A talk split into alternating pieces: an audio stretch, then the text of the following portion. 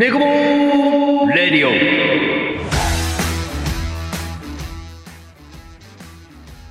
じゃあもう、ネゴボールラジオ、今回もやっていきましょう。司会進行は私、万事丸です。どうぞよろしくお願いいたします。さあ、我々ネゴボールですが、ネゴシエーション、バスケットボールを含めたスポーツ、すべてという意味のオールからなる言葉で、楽しむ、つながる、知る、助け合うをモットーに活動しています。今後もこの状況が明ければ、すぐに全国47都道府県仲間探しの旅に出かけようと思ってます。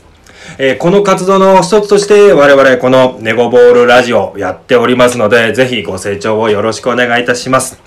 さあ今日はメンバーの一気に来てもらってます。よろしく。よろしくお願いします。どうですか？運動してますか？運動運動はね、あんまりできてないけど、一応食事制限と、うん最近 TRX 買った。?TRX なんだっけ？あのー、こうぶら下げて自重でトレーニングするああ、やつをなるほどね。買ったんで、まあちょっと庭でやろうかなと。おうちトレーニングですね。うんまあなかなか今出れないので、んまあ今トレーニング動画でもいっぱいいろいろ上がってるんでねみんなもこの時期運動不足にならないように、うんあの楽しんでやっていければなと思いますんでよろしくお願いしますよ。ろしくお願いします。さあ本日は、えー私と、えー一輝そしてゲストの方にお越しいただいてゲストトークとさせていただきます早速じゃあ僕ちょっともう緊張してるんですよ緊張する。俺も緊張してる。楽しみで緊張してるんで、まあ、早速呼んでお話聞いていきたいと思います。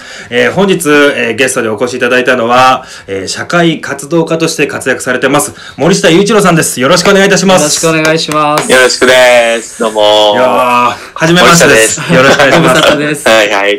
いやー、ちょっと緊張するね。なんか、ドキドキしてますよ、もう。いやー、じゃあもうお話は聞いていく前にですね、僕ので、まあちょっと、簡単なプロフィールじゃないですけど、まとめさせていただいたので、ちょっと読ませていただいてお話聞いていこうかなと思います。えー今回ゲストで来ていただいている森下雄一郎さんですが、兵庫県出身。NBA 選手を目指し、18歳で単身渡米。えー13年間のアメリカ挑戦の中で NBDL でプロバスケ選手に、そしてアジア人初のプロストリートバスケチームアンドワンに参戦。選手引退後は選手時代から続けてきた社会活動を本格指導し、えー国外国内外における社会課題の解決を目指したセンドトゥ2050プロジェクトを設立。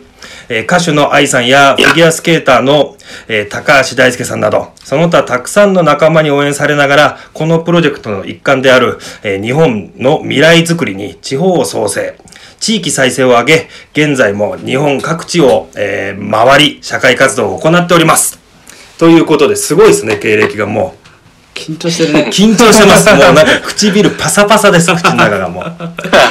そんなあの、森下雄一郎さんに今日お話いろいろ聞いていきたいと思います。改めてよろしくお願いします。お願いします。お願いします。まあ今これちょっと僕読ませていただいた中で、まあ森下雄一郎さんってどんな方っていうところでちょっと僕いろいろ聞いていきたいんですけども、今まあ社会活動家というのを行ってるっていうのをお聞きしてるんですけども、これどういった経緯で社会活動をしていこうかなっていうふうに思ったんでしょうか？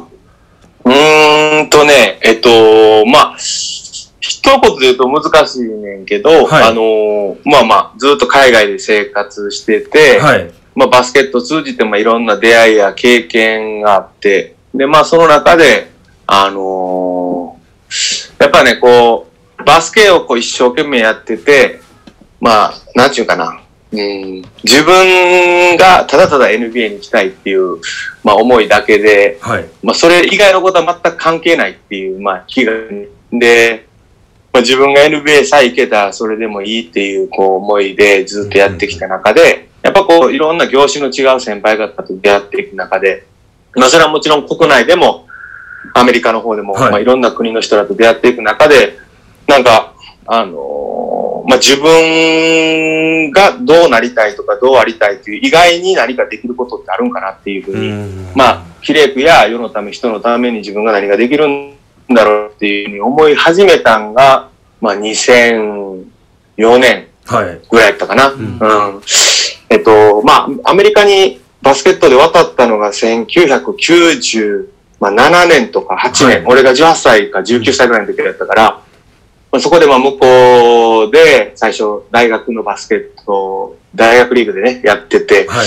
でそこからこうマイナーリーグを挑戦していって、まあ、あの、まあ、いろんなところにトラウトを受けに行きながらずっとやってた時代で、2004年にしてどれぐらいだったかなちょうど USBL とか、はい。ニューヨーク、ニューヨークの、まあ、ブルックリンっていうあ地域の、はいブルックリンキングスっていうチームがあんねんけど、はいまあ、そこのチームとやってたぐらいかなとは思うんやけど、はい。まあ、そのぐらいの時に、まあ、自分になんかできることないかなと思い始めて、まあ、子供たちのバスケット教室を始めたり、まあ、子供たち、俺がすごく夢を持つことにで、すごく自分がつ、なんていうかな、助けてもらえたから、はい。まあ、夢を持つことの大切さだったりとか、っていうのも始めたのが、まあ、2004年ぐらい。まあはいそこからが、まあ、なんか俺のこう、ちょっと、まあ、社会活動的なものの始まりがそこかなって感じかな。ううんん。なるほどですね。まあその中で、まあ一概にちょっとこう説明できるかわからないんですけど、社会活動っていうと主にどういうことをされてるんですか、うんとね、はいまあ、その時その時に自分が何が感じたことを動いてきてるだけやねんけど、はいまあ、初めは、えっ、と、地域リーダーを育てたいなっていう思いで、ううんんと全国の中高生、はい。えーまあ、特にこう生徒会の子たちに、えっ、と、郷土の、まあ、誇りと志を育てたいなっていう思いで、まあ、生徒会の子たちが中心に、まあ、各地の中学校の子たちが自分たちの地域の課題を調べて、はい。ねうん、えーその課題を解決する自分たちの実践のアクションプランアクションプランを作って、まあ、それを実践していくと。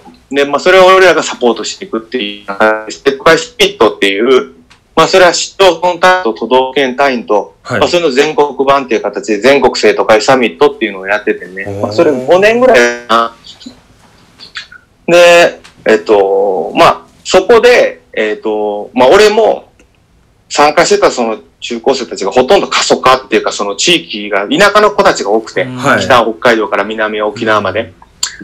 で、まあ、日本のこの過疎化っていう、あのーまあ、消滅した都市が、まあ、800超えるぐらい出てくると、うんうんまあ、いうような形で、これだけ日本は過疎化が進んでるんだっていうことも改めて俺も子供たちから、えし教えられてね。はい。で、まあ子供らの活動を5年ぐらいしてたんだけど、その後、まあその、であるなら、その田舎に立ち上がってる若者たちってどうやってるのかなと、出会いたいなと思って、その地方復帰の旅って言って、はい。まあ、地方復帰っていうのが、その地方はまあ地方や。で、復帰っていうのは、えっ、と、まあ掘り起こすとか、はい立ち上がるっていう意味があんねんけど、うん。まあ、その地方復帰っていうので、その旅を全国、各地で立ち上がってる青年若者と出会っていくっていうのを始めたかな。それがうん。2、3年旅してたんちゃうかな、ずっと。おーもう場所は決めずにですか？えー、なんかね、バトン式にしてた、その時は。うんなんか、例えばどっか行くやん。ね、はい行ってそので立ち上がってる若者がいたら、はいなんかおもろいなって言って、で、また横のつながりでこうはい紹介していってもらうみたいな、を暗記していく感じ。うんで、丸3年ぐらいずっとその点々と旅をいろいろ続けて。そう。うんでその旅してて、ほんでやっぱさ、こう旅していくとほとんどがやっぱ一次産業者さんなのよ。はいまあ農家さん、漁師さん、でやっぱ林業。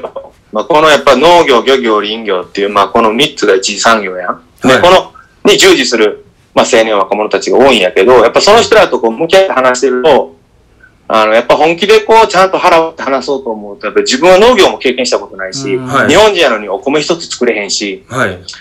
ほんで、海に出て漁もしたこともないしさ、うん。山に入って木を切ったこともないし、うん。やっぱそこで本気でやってる人らに対してなんか自分がそんなんしてきてないのになんか本気で語れんなと思って、で、ど。東北の岩手とか山形に住み込んで、お米作りを1年ぐらいしてたのかな、ずっと本気で毎日ね、朝3、4時に起きて、はい。5時から農地に出て、夕方の5時ぐらいまでずっと農作業を、まあ、1年ぐらい。へあーのワンシーズンやってたね。なるほどですね。で、やっぱりさ、こう農業やってて、でその後漁業、まあ、釣れがしらす漁をやってて、それは、はい。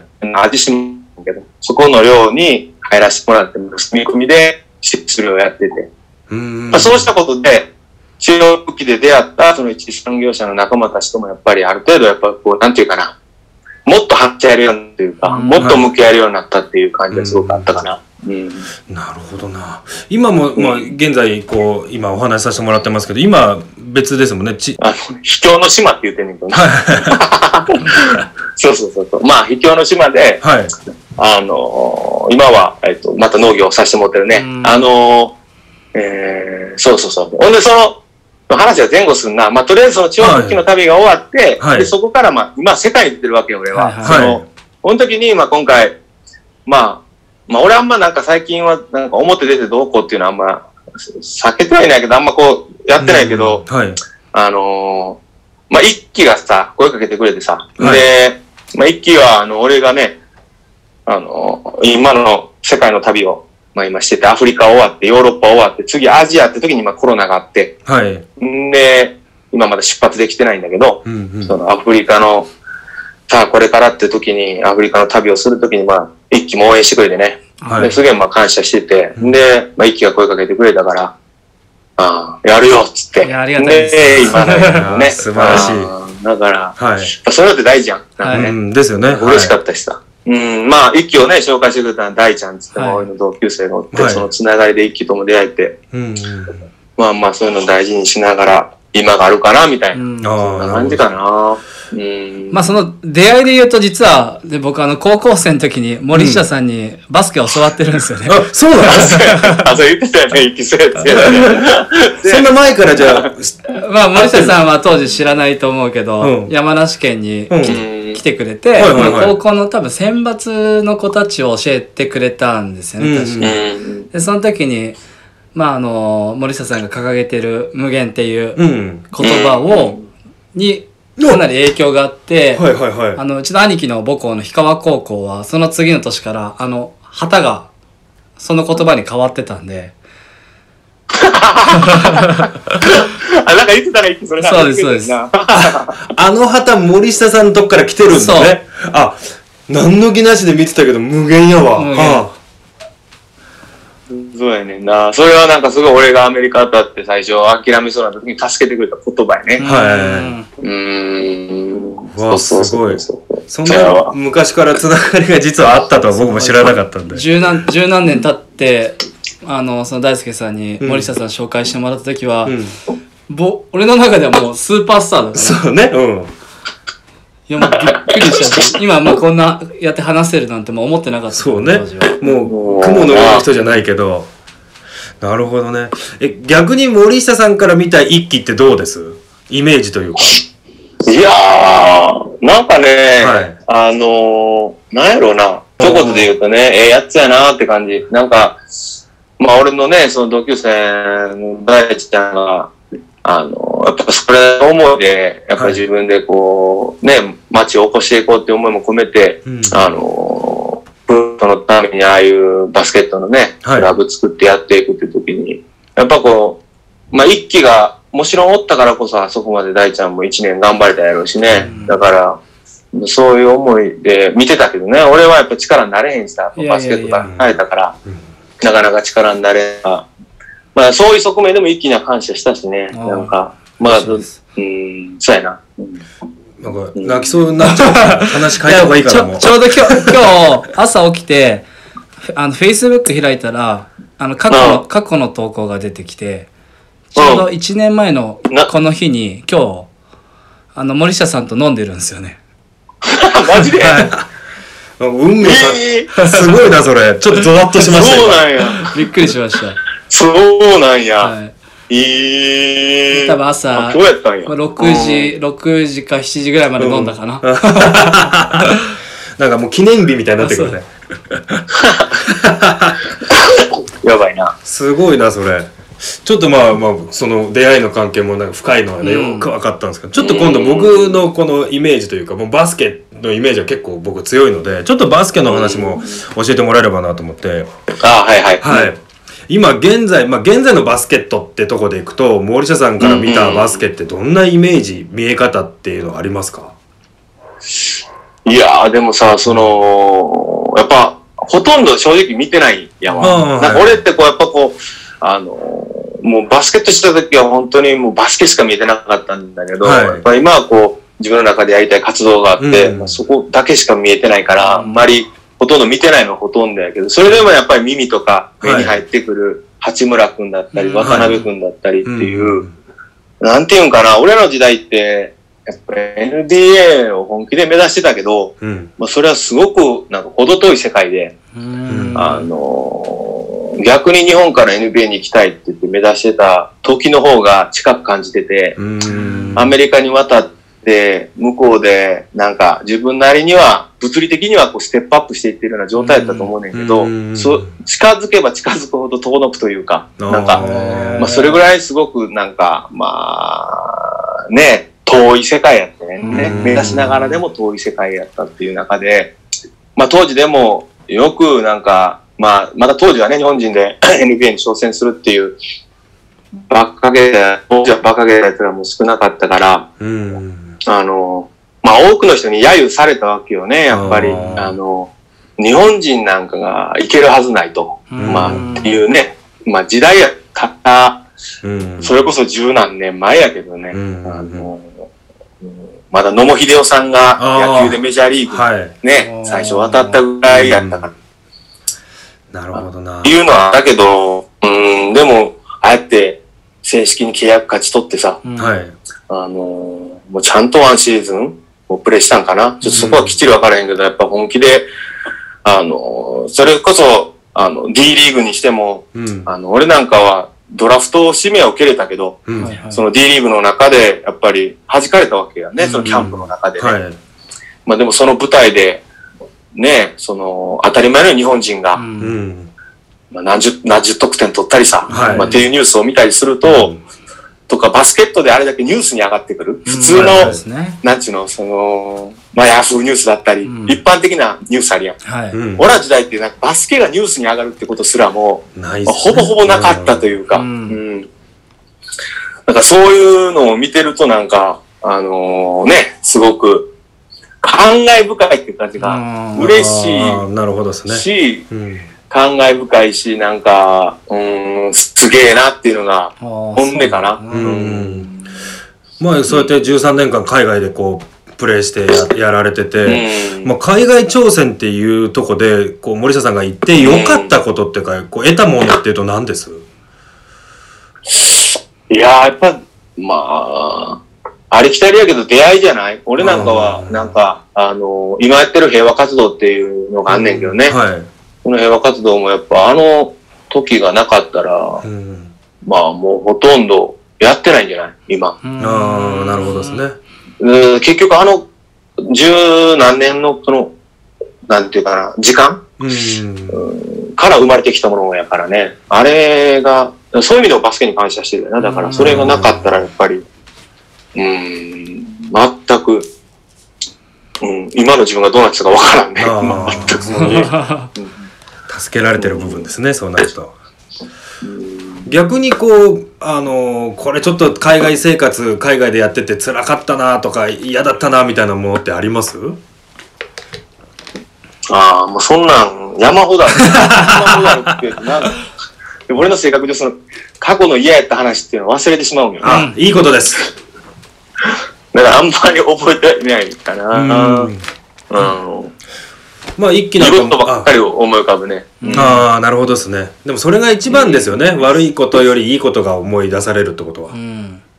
まあね。うんうん。俺はなんかそれは大事にしてるかな。前に進みたいからね。なんか、うね、俺らみたいにこうバスケットである意味少なからずもこう脚光をやっぱり分かりやすく浴びたはい人たちって、うん、あの時は良かったってやっぱなるケースが多いよね。うんやっぱねはいはい。あの時、自分の人生においてやっぱあの時が一番輝いてたっていうような話になったりする時もあるけど、なんか俺は常に今一番輝いていたいから、うんやっぱり今が一番自分の人生でベストでありたいから、うん自分の中でね、はい。周りがどうとかじゃなくて、うんまあそれは今俺42になって今のところまだそれを思えてるから、はいそれはありがたいなと思うんですよね。うん。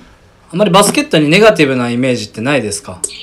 全くないね。ああ、そううですね。んだって、やっぱそうやろう。だって全てを作ってくれたからね。だって小学校5年から始めてさ、はいはいはい。言ったら32ぐらいか。2009年までやからな。うんまでずっと本気でやらせてもらってたことやからさう。んもう一心同体やったからね。すごいな、一だ瞬。から俺の人生の始まりはあそこからじゃうんない。全ては。うん。こう、日本と海外でこう、教え方の違いみたいのってやっぱ結構差があるもんですか？どうなんやろ。俺らの時なんかは、そうやな。うん。あるかな。でもなんか、うん。俺なんかは、その、なんか、なんちゅうかな。よく昔言ってたのは、うん。日本とアメリカの違いって何ですかとか言ってたことがあったけど、うん。この時によく言ってたのは、その、アメアメリカって特にスポーツっていうのはビジネスやんか。うん。じゃあ、やっぱ、選手ってあくまでもどこ行っても、やっぱ商品や、だから、その商品を売買するとか、商品価値を高める、低めるっていう、うん。まあ話で。日本の場合って、やっぱ教育機関の一環、うん。だからうん学校の部活とかっていう、まあ、もっとたどれば、うんまあ、武士道っていう、その、いわゆる剣道や柔道やっていう道を形成する、俺はツール、としての考えっていうものがすごくあるんだなっていうのを海外に行って感じたよね。うん。なかなか、あの、ひ何か物事の良し悪しであったりう、ん。うん、っていうことに関してもすごく、あの、バスケットから教えてもらえたり、うん。うんまあもちろん仲間を大事にすることだったり、うん。何をすることだったりっていうのも。なんか俺はすごくそこは、なんか誇りに思えたけどね、うん。日本のそういう考え方というか、あり方っていうの。なんか、うん、バスケットが全てだけど全てじゃないといううんか、はいはいはいはい。なんか、そういう考え方っていうのはなんか、え、なんか、あすげえなっていうふうに思えたよね。うん。学生時代の森下さんってどんな、まあ、バスケも部活もそうなんですけどうんうんうん。正直最初のイメージってちょっとこう怖くて荒荒っぽい荒っぽい方なのかなって思ってたんですけどうん。そのイメージで合ってるんですか？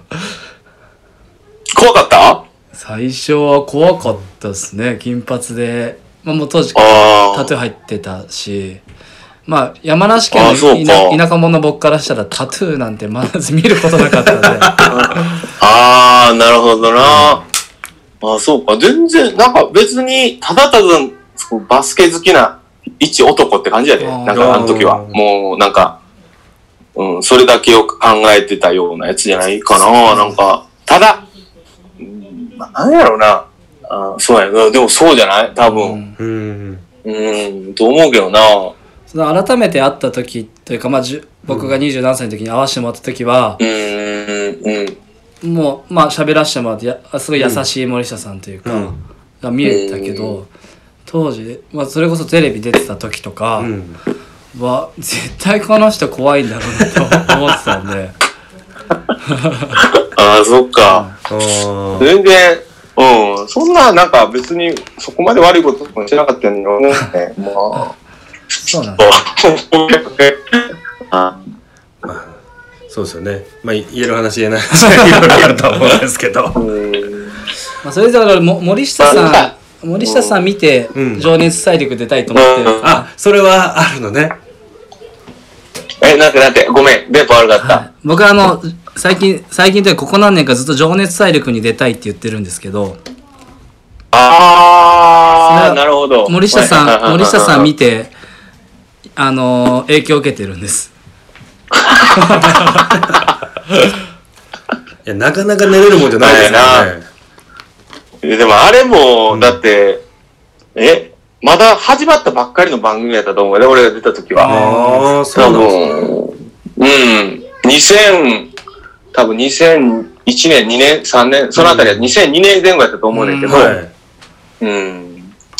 まだ多分、まあ、番組自体が、うんまだこう、スタートした、してすぐぐらいじゃない？多分。ああなるほどですね。何人かしかまだ出てなかった時やと思うけど、あの番組が俺まさかそんな、後に、こんになんか、すごく、こう、うんこんだけいい番組あるとは思ってなかったもあ、んね。ん。そうなんですね。うん。もういい。い番組やもんね、あれね。やそうですね。出たいっすもんねあれ。うん。いやーその中でまあ。ちょっとさっきの話とラップするんですけど、まあ、この先いろいろ今、まあね、そうやって八村くんとか渡辺くんとかって海外に出てやってると思うんですけど、まあ、日本にもこうやって海外挑戦を考えてる、まあ、バスケットボーラーだったり、海外で何かしたいっていう人たちがいると思うんですけど、うん。まあ、そういう人に対してこう、アドバイス的な、こんなんしたらおもいいよ、みたいなのってあったりしますか？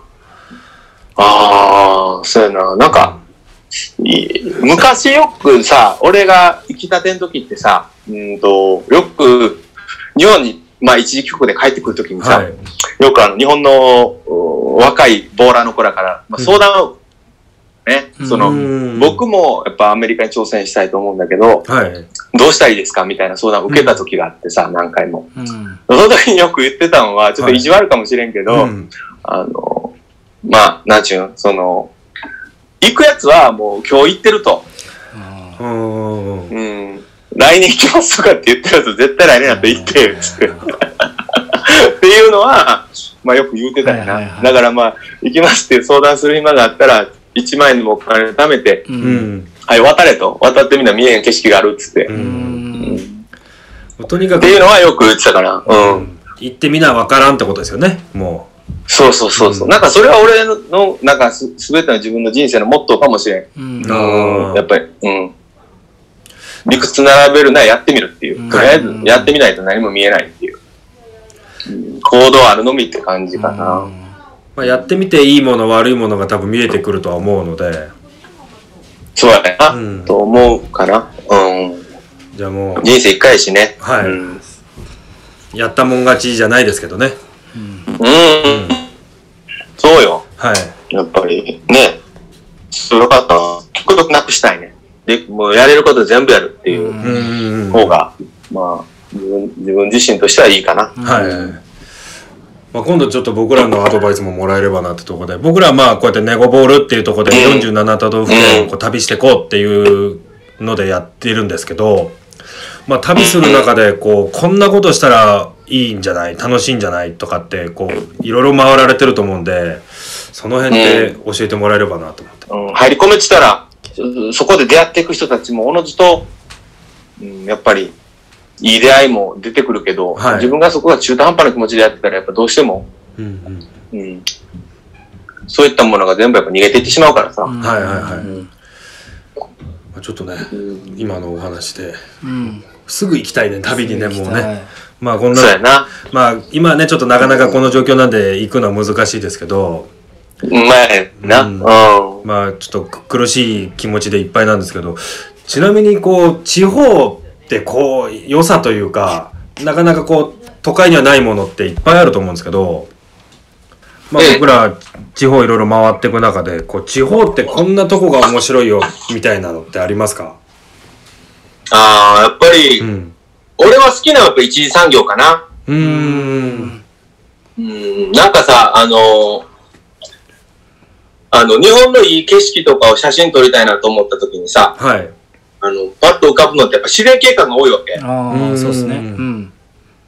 で、なんか日本の原風景的なところっていうことはやっぱりこう田んぼがあって、うん山があって、川が流れててとか、なんかそういうのをふと想像すると、やっぱりそこにはさ、あの、やっぱ一次産業者の人がみんな関わってその景観ができてるわけよな。うんはいだから、あの、一次産業あっての2時、うん。3時、4時、5時っていうことやと俺はいつも思ってるから、で、やっぱ産業を無視して町おこしはないし、う。うんんうん、やっぱ、ね、俺もこういろいろ田舎回って町おこしって見たときに、やっぱ、どうしてもこう、あの、多くの地域では、うんこうまあ、イベントやって町を起こそうとか、うん。まあ、カフェ作って町を起こそうとか、うんまあ、そういう側面の人たちと、やっぱこう、一次産業に従事してる人たちとって、やっぱこう、あんま共存共栄してることが少なかったりするわけ。でもなんか、俺は両側面大事だとは思うけど、やっぱり特に、あの、ここに従事してる人たちとの関わりを持つ中でこれをやっていくってことが大事かなとは思うし、うん、あの、どっちがいい悪いとかではなくて、うんうんうんかなとは思うね。だから、はいまあ、イキラも、こう回って、ってなった時に、やっぱその地、その地にある一次産業の歴史や、はいあー今や、これからっていうのも、やっぱりちゃんと見ながら、うん。自分たちのできる関わりを見つけていったらいいんちゃうかなと思うけどね。ちなみに今、今お米作ってるんでしたっけ？今？はい。今はち、今はね、えっ、と、パイナップルとか、へえーバナナとかえ、うんパパイヤ、マンゴー。おー果樹やね。果樹全般に関わらせてもうてるね。うん。それなんか、僕もそういう味わったことないんです。多分年間通してやることですよね。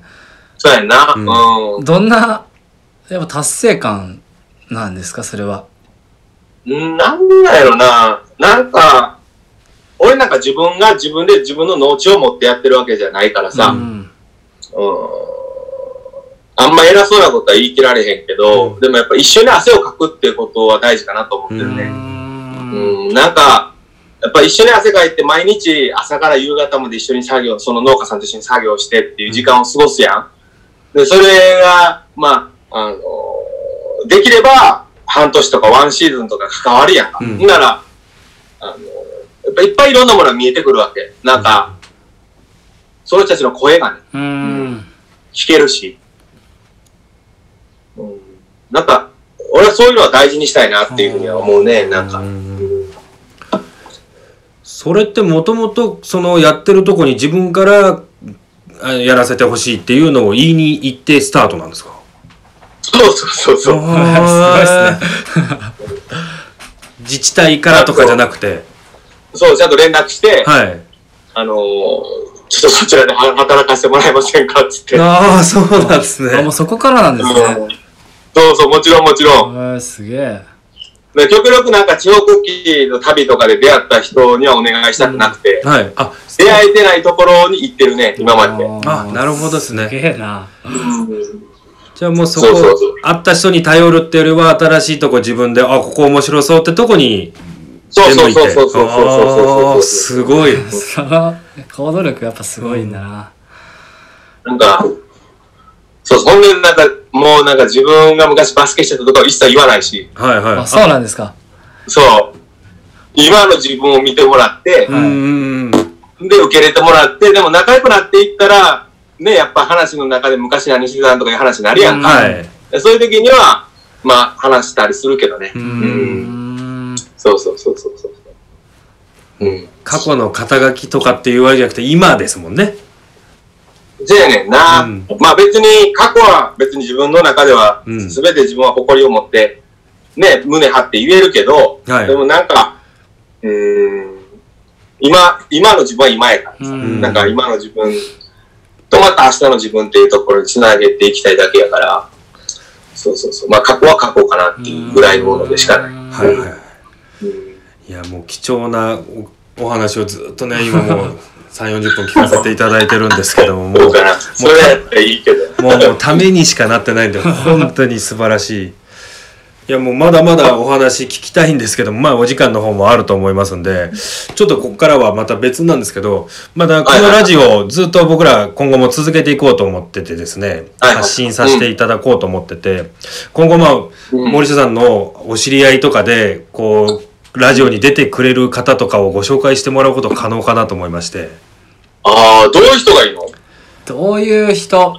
なんかできれば、その、まあ、全然別でもいいんですけど、まあ、今回森下さんは、あの、まあ、もちろんスポーツの面があったりとか、旅の面があって、もうドンピシャだったんですけど、はい。なんかこうスポ、スポーツと何かっていう、外から見たスポーツっていうのを僕大事にしていて、うん。まあ、僕がもう第一線ではないっていうのはあるんですけど、なんかこうバスケってどう見えてんのかなみたいな外の声を結構聞きたくて、うんうんうんうん。それこそ本当に農業とかでも全然いいと思うし、どういう人って言うと正直難しいですね。まあ、本当僕らもまあ、あの、僕らじゃ出会えない人の方が多いと思うんで、はいなんかこう、ああ、なるほどな。繋がっていきたいっていうのはあるんですけどね。そうやんな。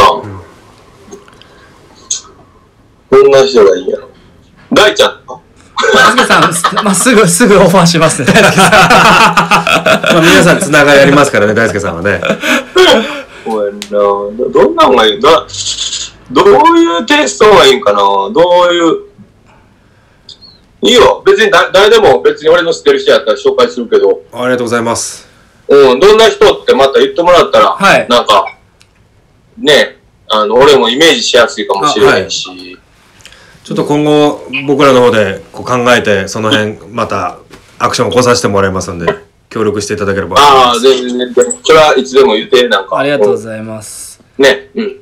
全然もちろんもちろん。うんあと一個どうしても聞い聞いときたいんですけおど、はいあはいはい。なんか森下さんはこう結構、ま、周りの人がすごいいろんな人がいるなってイメージがあって、うん結構僕この旅もこういろんな人と会いたいとかこう仲間作りみたいな旅っていうのもテーマにしてて森下さんの周り常にこう人がいるイメージがあるんですけどなんか人付き合いとかで、まあ、うまくやるコツというか、秘訣的な、うん、なんか大事にしてるものとかああれば聞いときたいな。そうやな。だからなんか俺も、まあ、さっきもちらっと言ったけど、ずーっと生まれてこの方お金はないねんけど、んずーっと生まれてこの方人との出会いには恵まれてるなとは思う。うんなんか。ううんん。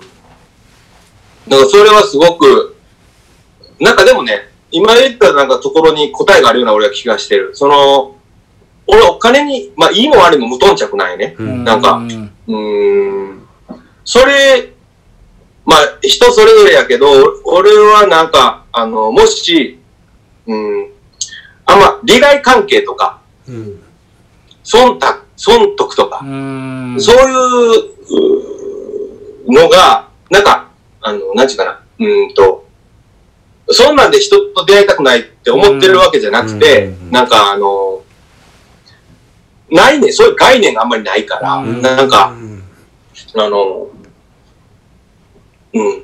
楽器の出会いのような感じで出会っていける感じはあるかもしれない。なんか、なるほどフラットにいけるんですかね。多分。うん。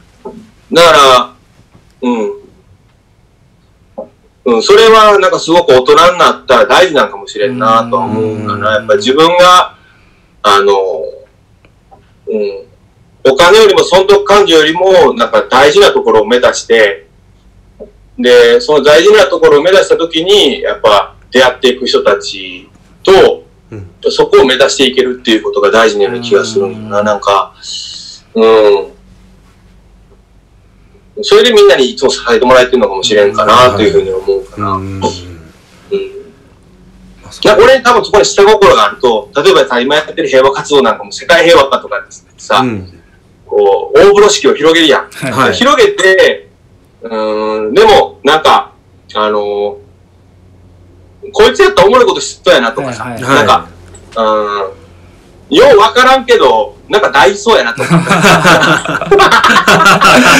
んか、確かに。そんなんでいいような気がするんよな。うん別になんか、うん、そこにあんまり理屈はなくて、うん。特にテーマがでかいから、はい。それは日本で言えば地方創生もそのような気がするんよ。俺ってなんかこう、この、ここの時代まで来ると地方創生ってとてもつもなく俺はすごく大きな課題のような、うん。あの、はい。問題のような気がするんよね。すごくでかすぎて、はい。何をしても何をどうしても、どうしようもないような課題のような気がするから、うん。まあ。なんかそんな感じがするんよね。はい。確かに、あの、昨日ちょっとたまたま、うん。そのクラウドファンディングとかそういう話になったことがあって、ですごい現実的な話だったんですけど、うん。あの、僕も実は一回だけこう支援というか応援したことがありますって言った時に、森下さんの話をしたんですけど、正直、あの、大きすぎて何やってるかわかんないんですよ。ただまあ森下さん知ってるのもあったし、なんか、僕じゃ想像してない、なんかで面白いことをやってくれんだろうなっていうとこでしかなかったんですよね。でもまあ本当に今答えがそのまま出たんで。うん、なんか、うんうん、そんな感じのような気がするんよね。なんかみんなの賛同を得てというよりは、はいうん、あの、やっぱりちゃんと自分のやってることを可視化させていって、うんあでもその一枚の写真とか、そこでなんか見えてくる映像や写真の中で何かを感じ取ってもらうって感じ、うん。はい。うん、が俺は大事かなっていうふうには思うかな。ビジネスじゃないからさ。はい。で、ビジネスや商売やったらそこは数値化させて、うん。やっぱその数字の大事さっていうのがあるんだろうし、うん。そこはやっぱ超えた取り組みってのは必要な気がするんよね。うん。俺やっぱどこまで行っても。なんか、そこで測れへんことっていっぱいあるような気がしてるから、ね。何事もね。うん。だからなんか俺はずっとそこを見てる、なんか見てるかもしれん。うんだからまあ、あの、商売が似合わんのよね。俺は多分向いてないんやと思う。ああなるほどですねうん。そうやねんな。なるほどな。いや、そんな中で今後、森下さんどういうことをしていこうみたいな、こう、ビジョンがあるんですか？まあ、それは、もうずっとそれは、あの今、地方復帰の旅を終えて、はい。一通りね、自分の中ではそこから世界に今向けて動いてるから、うん。まあ、それはもう最初にアフリカ大陸渡る時から決めてた、世界200カ国に友達を作りたいっていう思いは変わってないかな。はいやっぱもうそれは、で、地方国旗の旅でやっぱ日本国内にやっぱたくさん仲間がね、うん自分はやっぱ下町、兵庫県の尼崎市とはい。西宮ってとこで育ったから、うん。やっぱ田舎とはかけ離れたところに生きてたよね。うんだから、ね、田んぼに触れたこともなけりゃ、とか、そういうレベルやからさ。はい。でもやっぱそうやって日本全国の田舎を回ってそういったところでいろんな仲間できて、自分の中ですごくそれは身になって、やっぱ世界中に仲間ができたらどんなことが起きてくるやろうなって想像するとワクワクするし。だから、うんまあ今はもう変わりなく世界200カ国に仲間を作って、少しでも世界平和に貢献できるように頑張っていくっていうことぐらいかな。もうそこはもうずっと、うんとりあえずそこ達成するまで変わらんのちゃうかな。ああ、なるほどですね。うん。じゃあ、まずはもうこの状況が明けたら、もうすぐ海外に行かれると。いや、行く行く。もうそれは、もう、その準備も含めて今俺この島にいてるつもりやからさ。だからね。まあ、あのね、今決めてることは世界、まずは100カ国を目指してるから、世界5大陸100カ国目を、まあニューヨークでやりたくて。おおーーいいっすね。かっけえ。だから100カ国に友達できました、あの達成記念式典みたいなのをニューヨークでやりたいなと思って かねっこいいな。200カ国目行きますみたいな。いや、めちゃくちゃ面白いですね、うんそれで。そう。だからよく言われるんですよ。その先に何があるのと聞かれるけど、うん。わかりませんとしか今は言いようがないから。ただ俺の身の回りに世界200カ国に友達がいるやつがいないんで、うんそうですね、あはのまあ、出会えば200カ国に友達作ってみたら何か面白いことが起きるかもしれへんかなと思ってるするし。うん僕も規模は違うんですけど、やっぱ日本に全国に友達作りたいなから始まってて、うん。やっぱそのその先は、それがベースやと思うよ。はい。やっぱり。うんそその先何したいのって結構言われるんですけど、まあ、僕もあんまりそこは考えてなくて、いや、やりたいからやるでしょみたいなノリで始めて。シンプル。そういうのってやっぱシンプルな方がいいと思う。なんい。か、うんうん、俺は常にやっぱ自分の中で、あの、スポンジでありたいなっていつも思うもんね。うんなんか、大人になるとこうあらねばならないがやっぱどんどん出てきてしまうからさ。うんはいでそうなると対立しちゃうんよ。うん。だ友達ができるはもう極力狭まってきてしまうから、うーん。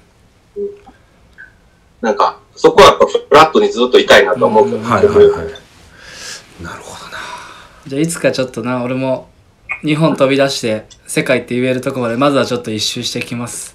うん、いいよ。やっぱり日本一周したら次世界回りたなるよ。そうですよね。やっぱ海渡ってみたくなるやん。なんか、男の子やからさ、そうっすねワクワクするし、なんかうん冒険好きやと思うから、うん。やっぱね、あの最大限やれることね、うんあの、やっといた方がいいよ。いつ死ぬかわからんしよい。やー、ほんとそうです。ね。はい。一度しかないので、楽しんだもん勝ちだと思いますんで。前で、間違いないよ。はいあれこれ人に言われるやろうけど、うん。あんまそんな気にせず、うんまあ、あの、とにかく自分がやりたいということの思いを、あの、大変にしていけば、感性って磨かれていくと思うから、うんはい。あんまりそこは蓋閉めずに、あの、した方がね、楽しい方がいいやん。うん。自信つきました。なんかもう、ワクワク、ワクワクしてきちゃってもう、ありがとうございます、本当に。いやいや、よかったよかった。俺もよかった。いい時間でしたよ。いや、すみません、ありがとうございます。まあ、まだまだ本当はお時間ね、あればお話聞いていきたいところなんですけど、ちょっと時間に限りもありますんで、今日のところはというところで。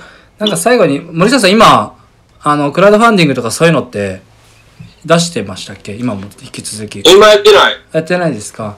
もう、あのあの、こんなん言うてんかな。クラファンって手数料高いんよな。そうですね。間違いないですせ。やねん。ほんでさ、やっぱ応援してくれてる人たちもさ、もうその、クラファンはやめっていう人が多くて。せやねん。やっぱ結構取られんねんな。うんで、うん金額がやっぱ、ああの、集めたい金額が多くなればなるほど、かなりパサって持っていかれるし、はいはいはいああ、なるほどで。やっぱそう企画やコンテンツにもよるんやろうけど、うんやっぱ、どうしても、まあ、一期もそうやったけど、はい。打ち上げるやんか。クラファンスタートして、結局支援者を見てみたら、もう知り合いばっかりやねんね、やっぱり。ああ、やっぱそうなんですね。うん。うん、だから、クラファンに乗して増えた人って、あの、新しく出会えた人っていうのは本当わずかやったから、うん。まあ、であれば、ね、いろんな人のところに自分で直接説明しに行って、うん顔見てやった方がいいかなと思って、まあ、ヨーロッパ、その2大陸目からそういう形に変えてんけどねあ。だから次アジア回るときも、まあ、コロナが落ち着いてう、ん状況を見て、また、あの、自分の中で、あの、それなりの会とか開きながらやっていけたらなというふうに思ってるけどね。うん。一応僕らのページとか、自分たちのページとか作ってるんで、あのー教えてもらえればそこにもなんか宣伝させてもらうんで。はい。あ、ありがとうありがとう。まあ、また、コロナ落ち着いたら、はい。よろしく。はいまどっかの、どっかのた、あの、街で会えたら、ぜひ乾杯しましょう。あ、ほんまやな。はい。お願いします。会おうよ、また。ね、楽しみにします。どっかで。はい会うでしょ。あそうです動いてれば。ありがとうございます。うん。ちょっとじゃあまた、はいまあまた、これに、これ、あの、懲りずまた第2弾、第3弾と来ていただければと思いますんで。いつでも声かけて、また力になることだって言ってよ。はい、ありがとうございます。うん。ありがとうございます。じゃあ今日の、長い。はいはい。この回はちょっとこれで終了ということで、えーまた最後う説明させ、えー紹介させていただきます、えー本日のゲストは、えー社会活動家の森下雄一郎さんにお越しいただきました本日はありがとうございあましたりがとうございました。ありがとう。またよろしくお願いします気をつけてね。はい、ありがとうございます。ありがとうございます。はい。すいませんはい。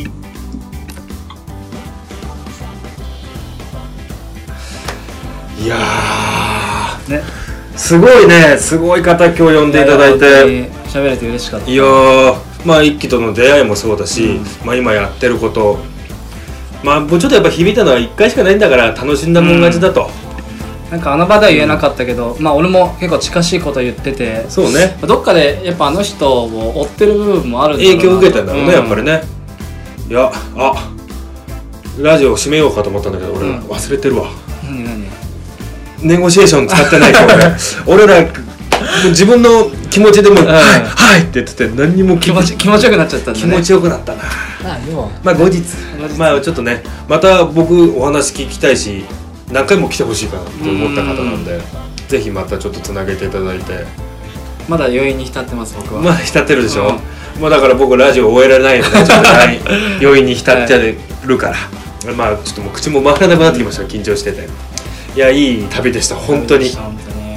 まあいろんな方今ゲストトーク来ていただいて、まあ、今回森下一郎さんに来ていただいて、まあ貴重なお話これからも僕らいろんな方とつながっていきたいですしやっていきたいこともいっぱいありますんでまあ、概要にホームページえーありありますしそこから入っていただいて「夢追い人募集」というところがございますのでぜひ自分の熱い思いがあったりとか別にスポーツに特化してとかバスケットに特化したってことは僕ら考えてないのでこんなことは熱い思いがあるよとか俺らの街はこうだよとかっていうのがあればぜひ、えーそこから僕らとつながっていただいて、えー楽しい旅を一緒にしていければなと思いますんでぜひともよろしくお願いいたします。まあそんなところで今日は貴重な意見でお話を聞か聞けてうん。最高でしたね。いや最高でした。じゃあもう余韻に浸ってるねもう、うん。もうちょっとかあのお酒入れたい。お酒入れたいね。まあちょっとこの後ゆっくり、うん。まあ、しっぽりやりましょうかということで、まあ、まずネゴボールレディオは今日のところはうん。ここで終了とさせていただきます。また、えーここの耳で聞くたびネゴレディオでお会いしましょう。ありがとうございました。マリアナー。バイバイ